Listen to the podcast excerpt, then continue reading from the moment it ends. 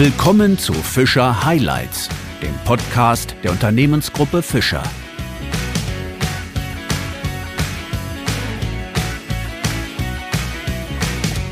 Sehr herzlich begrüße ich Sie zu unserer ersten Ausgabe von Fischer Highlights. In unserem Podcast werden wir Ihnen künftig Themen von Fischer präsentieren. Mein Name ist Wolfgang Pott und ich freue mich ganz besonders, dass sich gleich zum Auftakt unser Inhaber Professor Klaus Fischer für ein Gespräch Zeit nimmt. Vielen Dank und herzlich willkommen. Ja, vielen Dank. Herr Professor Fischer, ich falle gleich mal mit der Tür ins Haus, denn natürlich müssen auch wir über Corona sprechen und über die aktuelle Krise. So hätte ja 2020 ein schönes Jahr eigentlich werden können. Sie haben Ihren 70. Geburtstag gefeiert, außerdem Ihr 45-jähriges Betriebsjubiläum und Ihr 40-jähriges Jubiläum als Gesamtgeschäftsführer. Aber fällt Ihnen eigentlich sonst noch irgendetwas Positives zu 2020 ein? Ja gut, zuerst mal, zuerst mal zu meinem Geburtstag. Da war ja was Großes geplant und da ist es zwar was Kleines draus geworden, aber ich muss sagen, das war so toll gemacht und war war für mich eigentlich ein ganz, ganz toller Tag und äh, die Belegschaft hat sich unheimlich viel einfallen lassen. Und ich muss sagen, das war eigentlich schöner, schöner wie, ein, wie eine große Veranstaltung. Aber zu 2020 äh, fällt mir, muss ich sagen, relativ, relativ wenig Positives ein. Denn das, was man da eigentlich erleben durfte, auch von der politischen Seite, war ja nicht immer angenehm. Das Hickhack, einmal rein, rein in die Kartoffeln, raus aus den Kartoffeln es war im Grunde genommen wenig Professionelles da drin zu sehen. Und äh, das war nicht, nicht besonders gut und die Menschen sind verunsichert worden dabei. Es war, es war keine Strategie dahinter. Also Sie haben kürzlich einmal gesagt, wenn unser Unternehmen, wenn wir so agiert hätten wie die Politik, dann würde es uns schon längst nicht mehr geben. Ja, das ist sicher. Also das ist ganz sicher, dass es uns so nicht mehr geben würde. Man sieht halt eines sehr deutlich, dass die Politiker, die heute verantwortlich sind für Deutschland, eigentlich wenig oder eigentlich im Grunde genommen überhaupt nicht gelernt haben, mit Krisen umzugehen. Man sieht auch, dass sie, dass nur wenige aus Unternehmen kommen und dass sie mit dem, was eigentlich jetzt geschehen ist, relativ wenig anfangen konnten. Und das sieht man, das war nicht nur 2020 so, das sieht man auch heute. Das war im Januar so, das war im Februar ist es so, im März ist es genauso. Wenn Sie jetzt mal die ganze Impfstrategie ansehen, das ist ein Durcheinander ohne Ende. Ich glaube, dass wir erst nach Corona genau erfahren und wissen, was alles kaputt gemacht wurde. Sie sind ja auch bekannt dafür, dass Sie zwar kritisieren, aber eben nicht nur kritisieren, sondern auch dann selber anpacken. Sie haben gerade eben das Thema Impfchaos und Impfstrategie angesprochen. Ist es denkbar, dass Sie auch da selber anpacken und sagen, dann setzen wir es eben selbst im Unternehmen mit unseren Mitarbeiterinnen und Mitarbeitern um? Ja gut, wir haben damit, es wurde schon mit dem Betriebsarzt geredet, es wurde auch schon mal jetzt, äh, werden schon Konzepte entwickelt, wenn das möglich ist, was wir dann im Unternehmen machen könnten. Und ich gehe davon aus, dass, äh, wenn das möglich ist, dass wir dann hier im Unternehmen die Mitarbeiter, die sich gerne impfen lassen wollen, auch impfen können. Wie sind wir, wenn wir mal auf unser Unternehmen gucken, wie sind wir bislang durch die Krise gekommen? Also wir sind eigentlich sehr gut durch die Krise gekommen. Besser als erwartet. Also ich persönlich ging davon aus, dass das Jahr 2020 schwieriger wird. Es lief für uns besser. Man muss natürlich jetzt auch die Branchen unterscheiden. Wenn Sie mal die Gastronomie anschauen, wenn, wenn Sie die, Hotel, die Hotel, Hotels anschauen, äh, wenn Sie den ganz, wenn Sie den Bereich anschauen, den ganzen Tourismus anschauen, dann ist es so, dass die natürlich in einer ganz schweren Krise sind. Wir haben das große Glück, dass die Menschen in ihrer Freizeit auch irgendwas befestigen und Dübel brauchen und deshalb sind wir eigentlich sehr, sehr gut durchgekommen. Auch die, die ersten zwei Monate waren für uns sehr gut. Wir arbeiten teilweise Samstag, Sonntags, um einfach die, die Ware, die angefordert wird, zu liefern. Und zwar nicht nur in Deutschland, sondern auch außerhalb von Deutschland. Und wie gesagt, 2020 war für uns eigentlich ein gutes Jahr und 2021, wenn es so weitergeht, auch. Nur wir wissen ja nicht, was danach kommt. Es kann natürlich jetzt sein, wenn jetzt, jetzt Lockerung noch stärker stattfindet, wenn noch mehr Menschen geimpft sind, dass ein Nachholbedarf da ist. Aber wie lang das dann geht, ist eine andere Frage. Und es ist auch im Augenblick sehr viel Geld da, weil es wird nicht gereist, die Menschen brauchen weniger und können dann auch, jetzt werden auch dann mehr Geld ausgeben. Aber wie lange das sein wird und ob die Arbeitslosigkeit nicht zunimmt, ist eine ganz, ganz andere Frage. Also ich bin jetzt schon ein paar Mal gefragt worden, wie ich das Jahr 2021 sehe und ich habe dann immer gesagt, es ist sehr schwierig, hier eine Prognose abzugeben und auch sehr unseriös, wenn man hier eine Prognose abgibt. Man weiß es nicht, wie es aussieht. Das kann schwierig, kann ein sehr schwieriges Jahr werden. Wobei ich der Meinung bin, dass das Jahr 2022 wahrscheinlich das schwierigste Jahr sein wird. Wieso wird das schwieriger werden als 2020? Weil erst die ganzen Auswirkungen kommen. Weil heute fehlen ja schon in Kommunen, fehlen ja, fehlt ja schon das Geld heute. Weil es werden ja weniger Steuern bezahlt, das ist eben so. Und auch es wird weniger Gewerbesteuer bezahlt. Und wenn die Kommunen weniger Geld haben, werden sie sparen. Und das heißt, die Nachwirkung, das wird erst später auf uns zukommen. Was eben dann auch noch auf uns zukommt, ist eben die, die, das, was im Augenblick vom Staat ausgegeben wird, muss ja in irgendeiner Weise wieder zurückkommen. Und ich glaube halt eines, dass egal welche Partei dran sein wird, im nächsten Jahr oder im übernächsten Jahr werden die Steuern erhöht werden. Also die Belastung, die Belastung wird auch für die Unternehmen in den nächsten Jahren wesentlich größer sein. Und das wird besonders auch der Mittelstand und werden auch die Familienunternehmen zu spüren Vor allem bekommen? Die Familienunternehmen, wenn sie mal Vermögensteuer und Vermögensteuer, das belastet nicht nur die einzelnen Personen, sondern belastet ja sehr stark die, vor allem, vor allem die Familiengesellschaften. Die werden dann zahlen müssen. Und für die wurde ja in der Vergangenheit, das muss man ganz klar sagen, nicht besonders viel gemacht.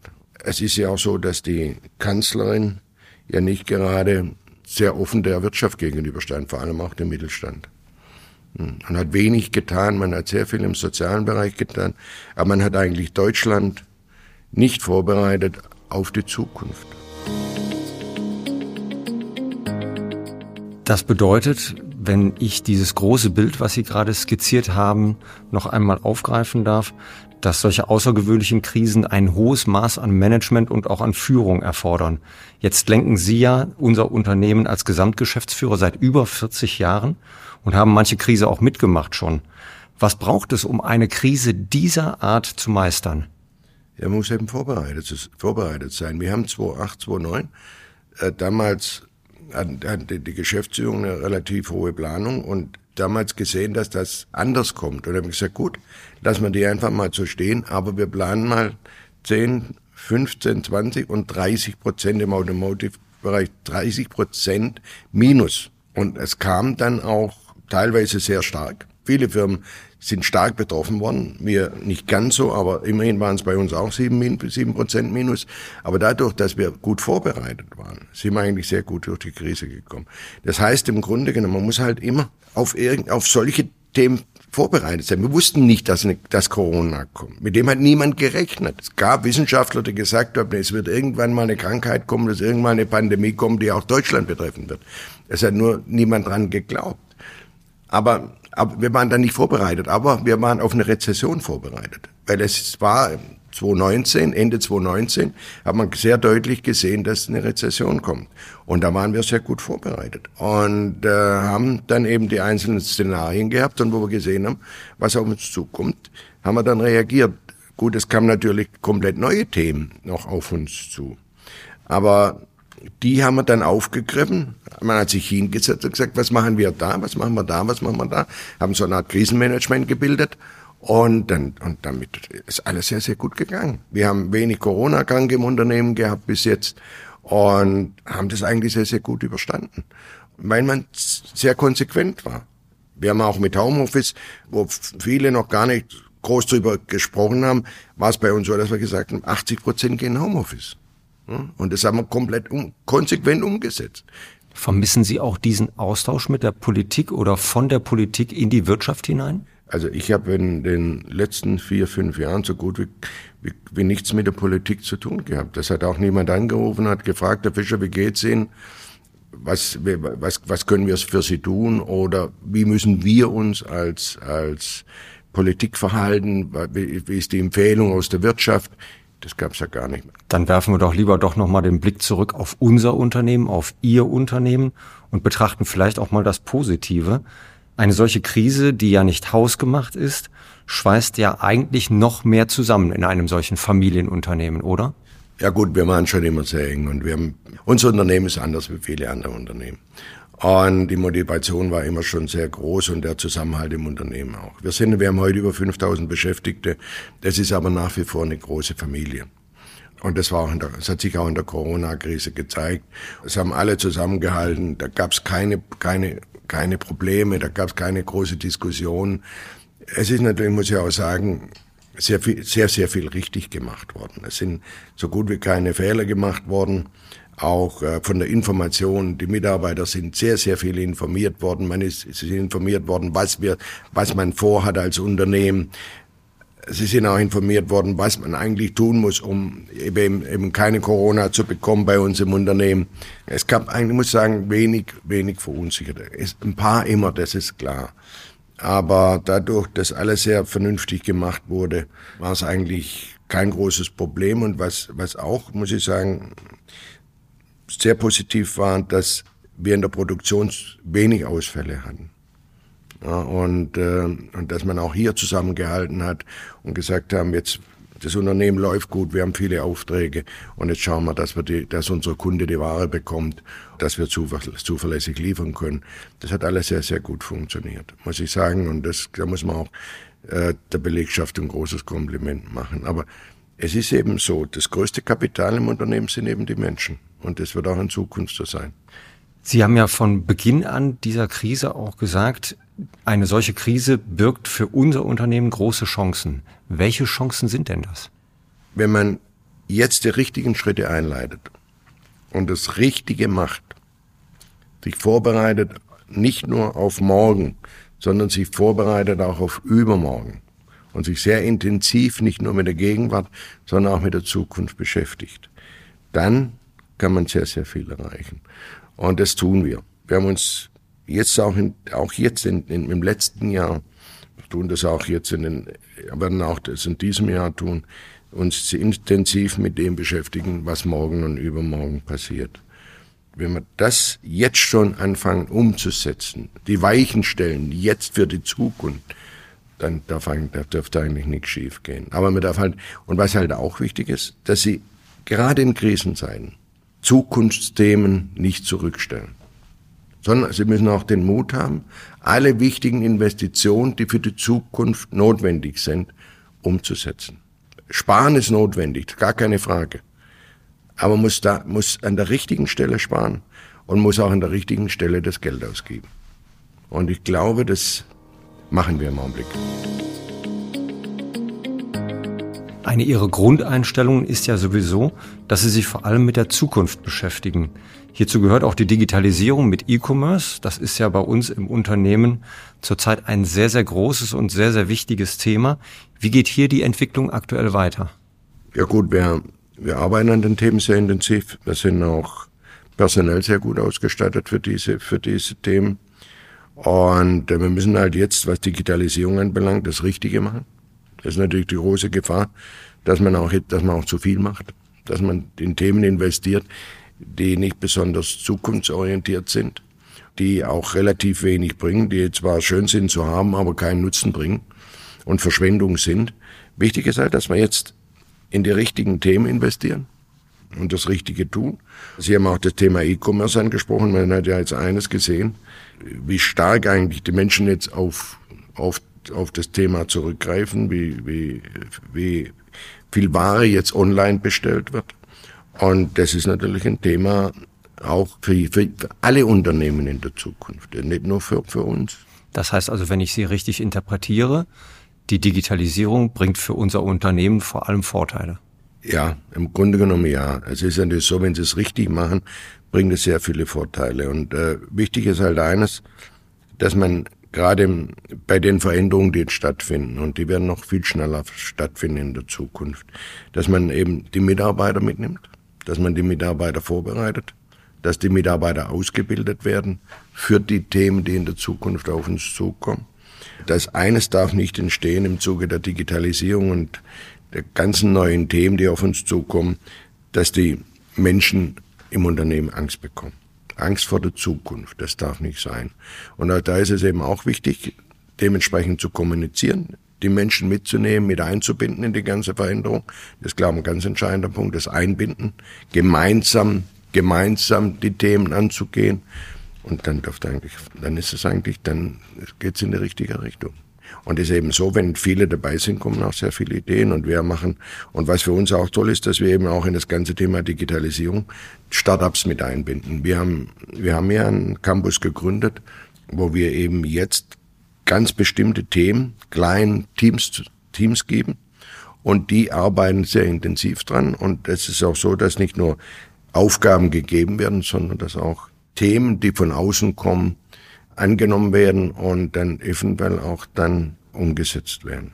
Wenn man jetzt mal in die Zukunft schaut auf ähm, 2031, also zehn Jahre voraus, Corona liegt dann hoffentlich längst hinter uns. Geht es dann, wenn ich auch das aufgreife, was Sie gerade gesagt haben, geht es dann in unserem Unternehmen eigentlich noch um Produkte oder vor allem auch um Services und Dienstleistungen? Es werden große Pakete sein. Es, wird, es, werden, es werden mit Sicherheit große Veränderungen stattfinden. Wenn Sie mal den Automobilbereich anschauen, das Auto wird irgendwann nur noch ein Teil des Gesamten sein. Heute ist das Auto das Wichtigste, das Entscheidende im, beim Autofahren, aber irgendwann wird es nur noch ein Teil sein. Das autonome Fahren wird dann eben, das wird ein, wird ein riesigen großes, das, das ist ja heute schon ein Thema, es wird ein großes Thema sein, wo das Auto eben nicht mehr, nicht mehr allein im Mittelpunkt steht. Und so wird es bei vielen anderen, in vielen anderen Produkten ja auch der Fall sein. Hm? Es wird, es wird, dass die Produkte, die heute, die heute vorhanden sind, werden dann teilweise auch nur ein Teil des Gesamten sein.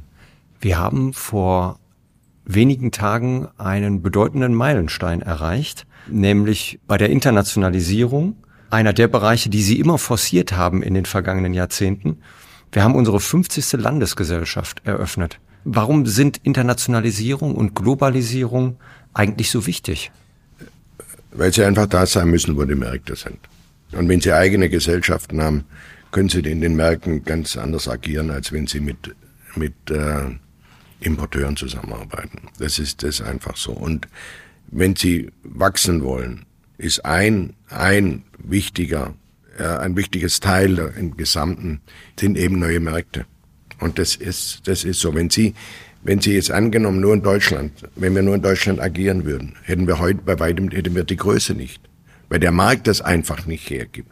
Und auf der anderen Seite ist es halt eben auch wichtig, so wie ich es eben vorher gesagt habe, dass man dahin geht, wo die Märkte sind. Und, die, und es wird, ist halt so, dass in, in den nächsten Jahren und gerade Asien eben eine ganz große Bedeutung hat. Aber nicht allein. Es gibt, gibt auch noch, gibt noch viele andere Märkte, wo wir, wo wir in der Zukunft sein werden und sein müssen. Auch kleine Länder. Das ist, das ist, es wird, es wird wichtig sein. Aber jetzt wird ja gerade in der Corona-Krise die Globalisierung immer wieder in Frage gestellt. Gibt es denn da überhaupt einen Weg zurück und vor allem würde das überhaupt Sinn machen? Nee, also wenn die, manchmal habe ich das Gefühl, da reden Menschen über Themen, die sie eigentlich überhaupt nicht verstehen. Da reden Menschen, die noch nie in einem Unternehmen ge gearbeitet haben, reden dann über, über, reden darüber, dass die Globalisierung gestoppt werden muss, dass das so nicht mehr weitergehen kann. Das wird, das kann nicht von heute auf morgen gestoppt sein. Es in 20, 30 Jahren aussieht, das weiß ich nicht. Ein großes, ein großes, ein großes Problem ist eben das Wachstum der Bevölkerung. Das wird, ein, das wird eine große Herausforderung für uns sein. Nicht allein, nicht allein das Wachstum der Unternehmen, sondern das Wachstum der, der, der Menschen. Wenn Sie mal heute, wenn Sie mal, wenn Sie, wenn Sie Kenia, Kenia hat in den 80er Jahren sieben Millionen Menschen gehabt. Und Kenia hat heute über 50 Millionen Menschen. Wenn Sie China anschauen, wie groß China war, oder wenn Sie Indien anschauen, das ist, glaube ich, eines der größten Probleme, das wir haben, ist der Bevölkerungszuwachs. Aber die Globalisierung, so wie wir sie heute haben, auch durch die sozialen Medien, durch alles, was, was heute vorhanden ist an, an Kommunikationsmöglichkeiten, ist eigentlich, die, da ist die Globalisierung nicht zurückzuschrauben. Wie wollen sie denn das machen? Ja, Im Gegenteil. Die Welt rückt doch immer näher zusammen, wird doch immer kleiner. Und damit, damit ist es auch wesentlich einfacher, in, in jedes einzelne Land irgendwo zu liefern und, und, und Kontakt zu den Menschen dort zu haben. Nochmal Blick auf 2021 geworfen. Sie haben es eben schon einmal angedeutet, eine Prognose fällt einfach schwer. Aber kann man so mal, wenn man den Daumen nimmt, ähm, den Daumen eher nach oben strecken oder eher senken? Das ist, man, das ist unheimlich schwierig zu sagen. Ich kann sie, ich kann sie nicht sagen. Ich weiß es nicht. Ähm, es wird wahrscheinlich, wie ich gesagt habe, wenn der Lockdown zurückgeht, wenn sich die, die einzelnen Länder noch mehr öffnen, wenn die Menschen wieder reisen dürfen, wird es zuerst, glaube ich mal, kann es zuerst mal einen, einen, einen Aufschwung geben. Gar keine Frage. Wie lang der dann anhält, das weiß ich nicht, das kann ich nicht sagen. Aber eines ist sicher. Die Corona-Krise wird ihre Spuren hinterlassen. Aber für unser Unternehmen, das darf man sagen, Sie sind ja auch ein insgesamt sehr positiver Mensch. Blicken Sie positiv und hoffnungsvoll in die Zukunft? Also ich mache mir über, über unser Unternehmen überhaupt keine Sorgen, weil wir sind gut vorbereitet. Wir wissen, was wir wollen. Wir müssen auch, wir wissen auch, was wir machen müssen, was wir tun müssen. Und denken nicht nur in der, in der Gegenwart und auch nicht in der Vergangenheit, sondern denken sehr intensiv über, über die Zukunft nach, kennen auch die Veränderungen, wissen auch genau, was viele, was, was die Veränderungen, die in den nächsten 10, 15 Jahren sein werden, was das für uns bedeutet, welche Chancen wir haben, welche Risiken wir haben. Und äh, wenn wir die Chancen nutzen und wenn es so weitergeht wie jetzt, dann mache ich mir überhaupt keine Sorgen. Und wir haben sehr gute Produkte. Wir haben eine sehr gute Marke, eine sehr bekannte Marke und haben sehr gut, eine sehr gut, sehr gute und sehr gute Mitarbeiterinnen und Mitarbeiter im Unternehmen, eine sehr motivierte Mannschaft und das nicht nur in Deutschland, sondern auch international und deswegen machen wir da wenig Sorgen. Und wir investieren ja auch sehr viel hinaus in Weiterbildung, was für mich eines der entscheidenden Themen ist. Und das gibt uns natürlich auch Wissen und Kraft für die Zukunft. Herr Professor Fischer, das war ein gutes und starkes Schlusswort. Vielen herzlichen Dank äh, für den Auftakt des Podcasts Fischer Highlights, für Ihre Zeit und für das interessante Gespräch. Herzlichen Dank. Ja, vielen Dank.